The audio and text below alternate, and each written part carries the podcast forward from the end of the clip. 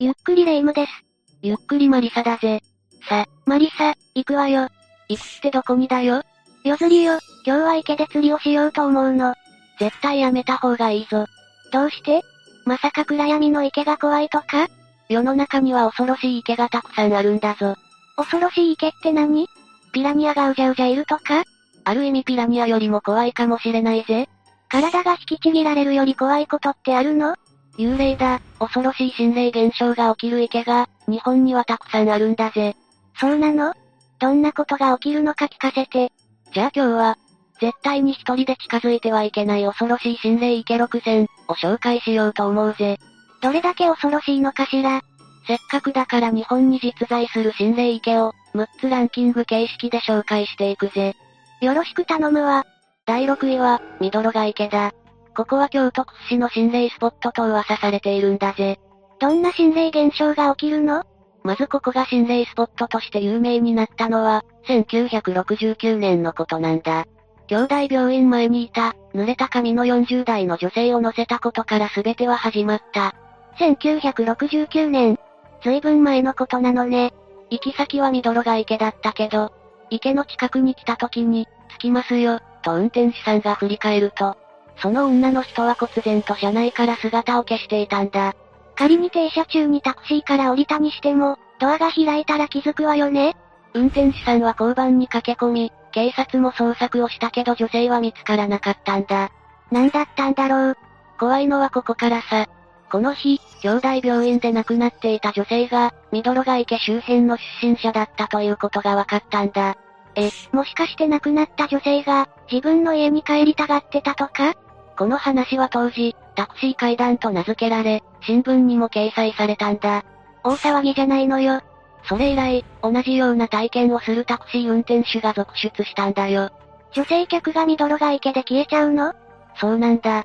逆にミドロガ池から市内へ向かって走って、姿が消えたケースもあったようだけどな。未練が残っていて、この辺りをうろうろさまよい続けているのかしら？他にも、ここは受水自決をする人が後を絶たないんだよ。ちなみにかなり深い池みたいで、水深は20メートルぐらいあることがわかっている。うっかり落ちたらもう出られないじゃないのよ。この池はなんと、氷河期時代から存在していたことも判明しているらしいぜ。スケールでか、マンモスとかいた頃？あと近くに結核患者を受け入れる施設があったという話もあるんだ。亡くなる患者さんがあまりに多すぎて、こっそりミドロガ池に遺体を捨てていたなんて噂もあるぜ。やばすぎない？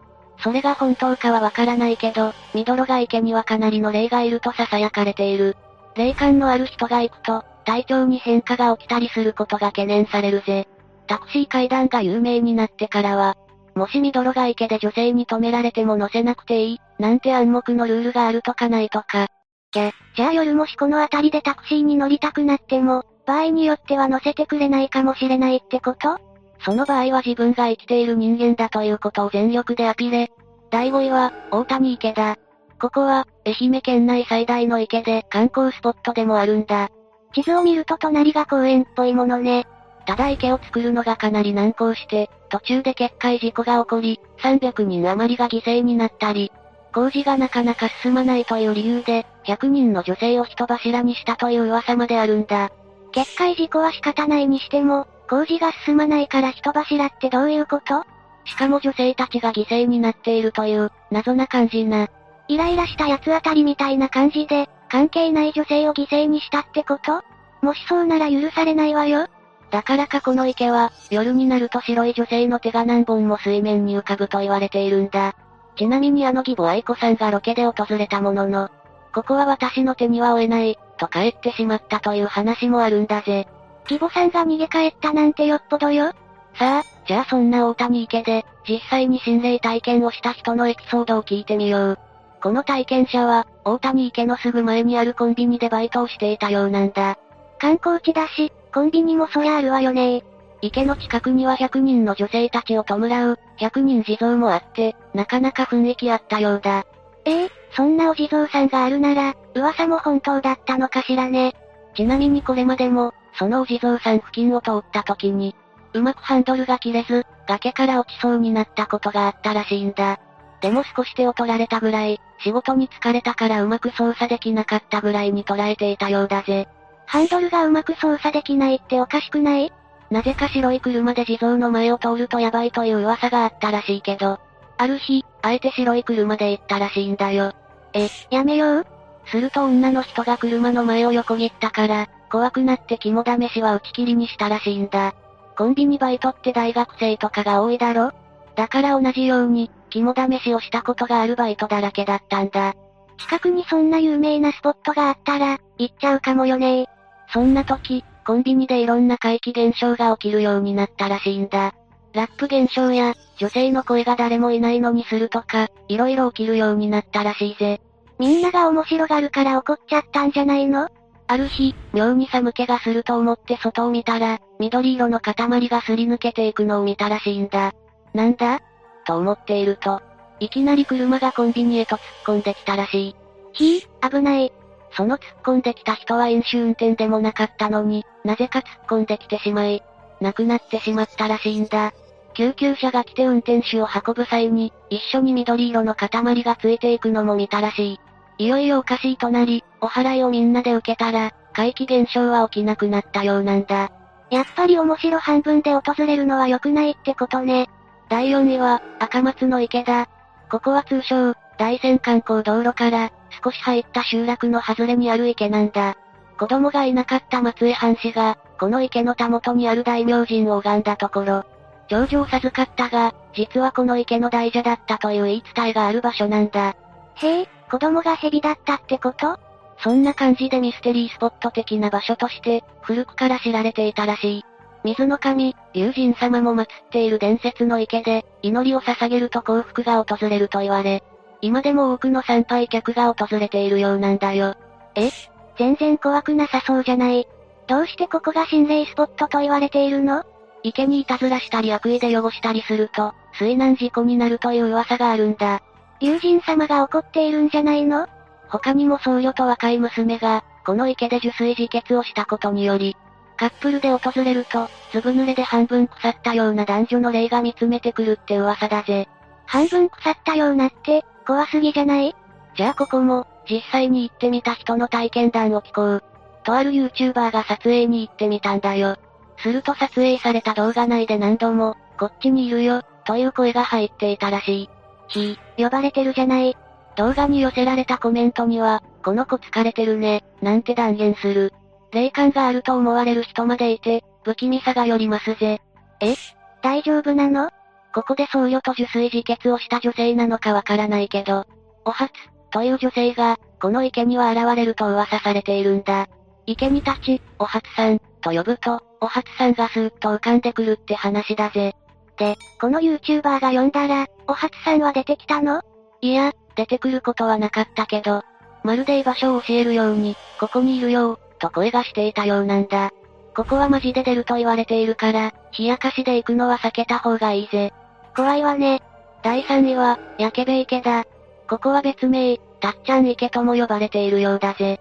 たっちゃん池ここの池は卓部じゃなく、焼けべって読むものね。ってことは池の名前を読みやすくしたわけじゃないわよね実はな、ここは大正時代、たっちゃんと呼ばれていた少年がこの池に落ちて、たっちゃんを助けようとした青年二人が、溺れ死んでしまったという過去があるんだ。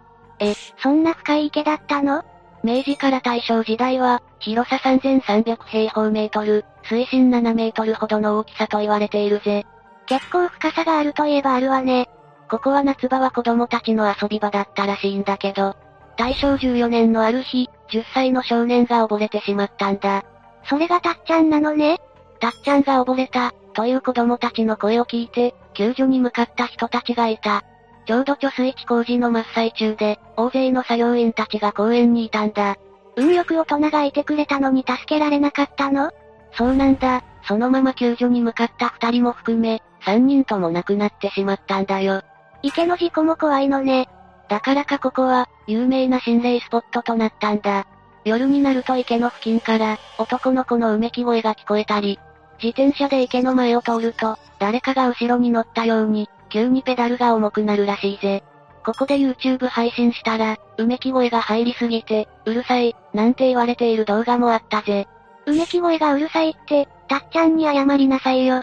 そもそもいくらやや深めとはいえ、ここで3人が溺れたのも不思議なんだよ。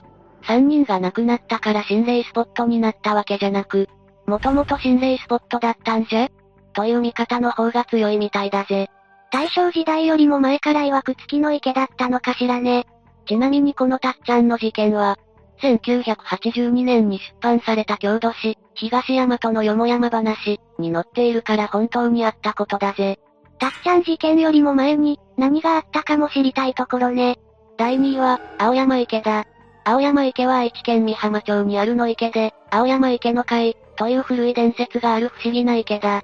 青山池の会なんて、行々しい名前がついているわね。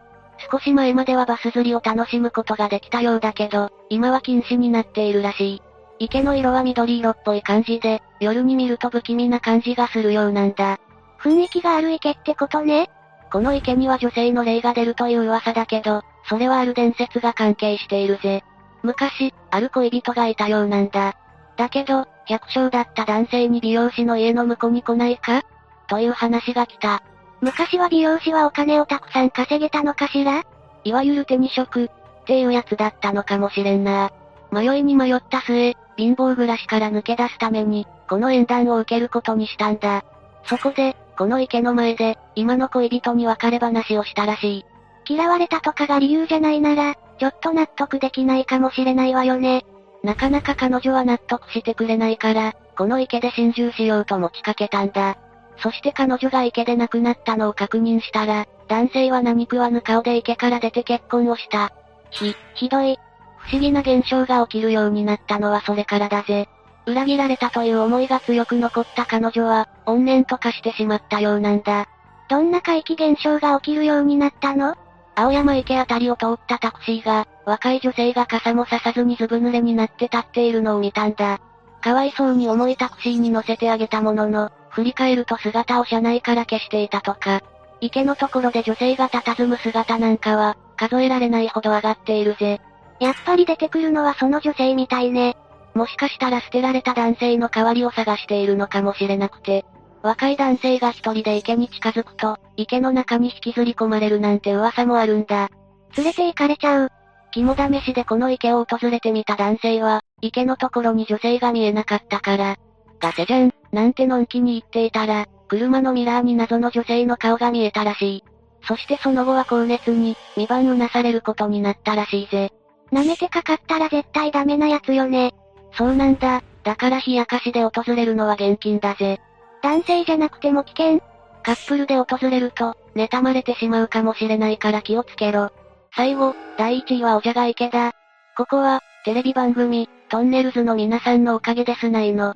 義母高子と行く心霊体験バスツアー、というコーナーがきっかけで、全国的に一躍有名になった心霊スポットだぜ。タカさんが義母愛子さんを真似していたコーナーね。この池は、ある娘が役人として勤めていた若侍に恋をしたものの、身分の違いからその恋は叶わず、嘆いて身投げしたことから始まっているんだ。だからか、夜な夜な女性がすすり泣く声が聞こえるなんて言われているぜ。その娘の怨念は白い蛇と化して池に住み続けている、なんて言われから、おじゃが池、という名前らしいんだ。あらおかしくない？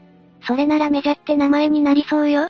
おじゃが池には、池の周りを7周半すると大蛇が現れる、という少し変わった伝説があるんだ。もしかしたら大蛇に引きずり込まれたら、その人も大蛇になってしまうのかもしれないぜ。男性がターゲットにされてしまうってこと？そうなのかもしれないよな。あまりにもここが有名になったため、ある雑誌の企画でお祓いをすることになったんだ。え、お祓い？どうなったんだろう。とは言っても霊感のないライターたちが除霊をすることになったから、どうしたらいいかわからず、とりあえずこっくりさんをすることにしたんだ。とりあえずこっくりさんってすごいパワーワードね。すると、ここにいる霊は3体、と出たらしいんだよ。ちゃんと答えてくれたの？ちなみにライター仲間がここで釣りをして、あまりに釣れないことにイラついて、クソ釣れねえ、おじゃがイケメ、と暴言を吐いたら、重度の字で入院して生死をさまようことになったらしいんだ。え、だからその体験を踏まえて、ここにいる霊は人間ですか？と聞いたら、ハス、と10円玉は動いたらしいんだ。ハスって魚のハスが釣れるの？これには理由があって、実はおじゃが池はかつて、一面ハスとカナダモで覆われた池だったんだ。だけど、1980年代に創業放流したことで、水生植物は激減してしまった。2006年に再び繁茂した水生植物を駆逐するために、再び創業放流したことで、現在は植物は、壊滅状態になっているとのことなんだ。え？なら起こっているのは魚ではなく植物のハス？植物の霊ってこと？そんなことある？こっくりさんが教えてくれたことを、信じるも信じないもあなた次第ってやつだ。ちなみにだけど、霊夢は植物にも意志があることは知ってるか？植物に電極をつないで、微弱な電気の流れを観測するのを検証したことがあるんだ。電気の流れで感情がわかるの？その植物の枝が折られた時と、その枝を折った人物が近づいた時に、電波の揺れが見られたらしいぜ。誰が折ったかまでわかるってこと？植物ってどうなってるのよ？だから植物の霊がいたって不思議じゃないかもしれないってことだ。なるほどねでも有名なおじゃが池の幽霊がハスとは、誰も思わなかったでしょうね。これでランキングの紹介は終わりだぜ。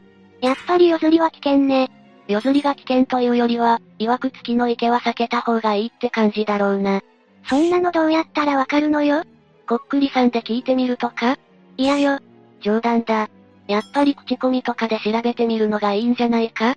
そっか、心霊現象の情報がなければいいのね。とはいえ何かと物騒な世の中だから、心霊現象の口コミがなくても、夜間の外出は十分に気をつけてくれよな。そうね、保護者や大人数で行こう。ということで私も仲間をもっと連れてくるわ。え？霊夢に私以外にすぐ呼べる友達なんていたっけ？えっと、三丁目の田中さんでしょ？二丁目の佐藤さんでしょ？あと小島さん。おい、それ霊夢の家の付近の、すでに亡くなっている人じゃないかよ。